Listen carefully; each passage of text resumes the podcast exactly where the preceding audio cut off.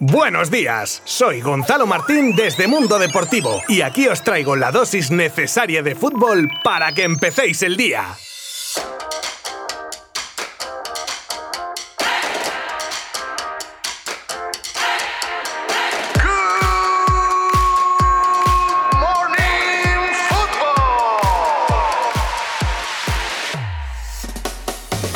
El City remonta al PSG y se acerca a Estambul. Golpe sobre la mesa del equipo de Guardiola en el partido de ayer ante un PSG que venía muy crecido tras eliminar al Bayern y que se ha pegado un tortazo de realidad en gran parte y según mi opinión provocado por ellos mismos al tener una actitud de equipo pequeño en un partido en el que debían demostrar muchas cosas. Salió bien el PSG al partido y abría la lata Marquinhos para poner el 1-0 tempranero que muchos pensaron que podría ser el primero de unos cuantos, pero nada más lejos de la realidad ya que los parisinos recularon a unos niveles, y espero que esto no se malinterprete lo que digo, eh, con todo el respeto del mundo, a unos niveles de equipo pequeño que marca y pone el autobús y aguantar el chaparrón. Una segunda parte con un planteamiento cobarde de Pochettino que no salía de su campo más que en alguna tímida contra que nunca llegó a fructificar con un Mbappé desaparecido en combate y un Neymar que casi casi tres cuartos de lo mismo. El único que parecía, ojo, parecía albergar algo de peligro era de María, pero tampoco fue mucha cosa. Y tanto va el cantar a la fuente que en un centro de De Bruyne con mucha rosca, de estos que si alguien roza la pelotita un poco va para adentro, pero que los que pasaron por delante de la pelota solo amagaron tocar el balón y Keylor que se comía un centro desde la banda que acabó botando delante de sus narices y entró solito en la portería. Desde mi punto de vista, aparte de centro envenenado, creo que Keylor canta un poquito, ¿eh? El City que seguía achuchando y el PSG a lo suyo bien agarraditos como hermanos en su campo esperando no sé qué, porque ni a la contra salían. ¿Y qué pasó?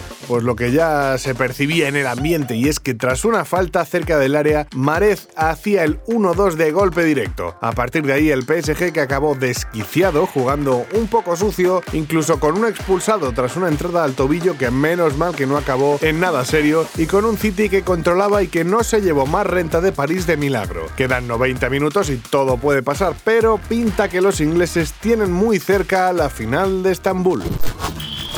El Barça por el liderato. Ayer teníamos uno de los partidos pendientes que tenían los finalistas de Copa del Rey, el partido que enfrentaba al Athletic y al Real Valladolid y que acabó en empate a dos, punto que a los locales no les afecta mucho y que a los pucelanos les hace salir de la zona de descenso. Y hoy se juega el otro partido del otro finalista de Copa y a la postre campeón, el Fútbol Club Barcelona que recibe al Granada en el Camp Nou en un partido que está marcado por la gran cantidad de bajas de jugadores titulares del equipo andaluz. Hasta seis jugadores pierde Diego Martínez, lo que a priori y deja un partido bastante desigualado y que pinta en oros para un Barça en un muy buen momento y que se está jugando el liderato, ya que de sumar los tres puntos se colocaría líder a falta de cinco jornadas. Pero mucho cuidado con vender la piel del oso antes de cazarlo, que otros equipos también viajaron a Barcelona como corderos degollados y casi salen con premio. Lo podremos ver todo a partir de las 7 de la tarde.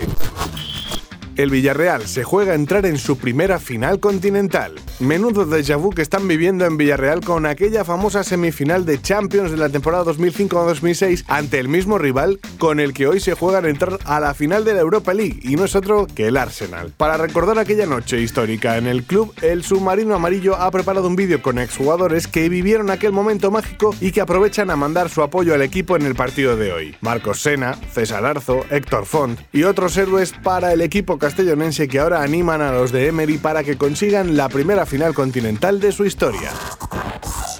Nico Williams debuta como jugador del Athletic y coincide con su hermano. Y hoy comentábamos que ayer se jugaba el Athletic Club de Bilbao Real Valladolid de Liga, partido que al margen de temas clasificatorios nos deja un hecho sin precedentes en el club vasco, y ha sido ver en el terreno de juego a dos jugadores de la cantera y hermanos coincidiendo unos minutos en el partido. Se trata de los hermanos Williams, Iñaki y Nico, que ayer tuvieron la oportunidad de jugar unos minutos juntos. Salía primero Nico, el pequeño de 18 años y que está cuajando una gran temporada con el filial que dirige el gran Joseba Echevarría. Lleva nueve goles y ocho asistencias y Marcelino le dio su oportunidad, para poco después dar entrada en el campo a su hermano Iñaki, cuyo rostro de alegría y satisfacción al verse en el campo con su hermano eran...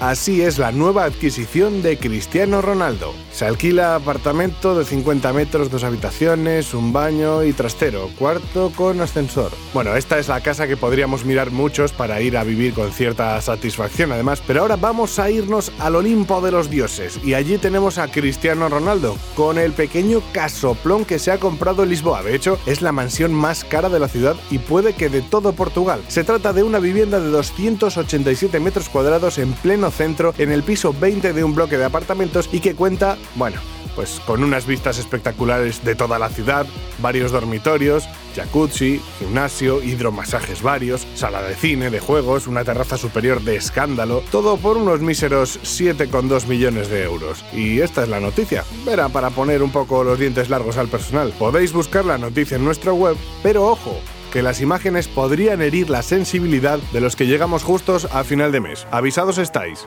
Hasta mañana. Mundo Deportivo te ha ofrecido Good Morning Football, la dosis necesaria de fútbol para comenzar el día.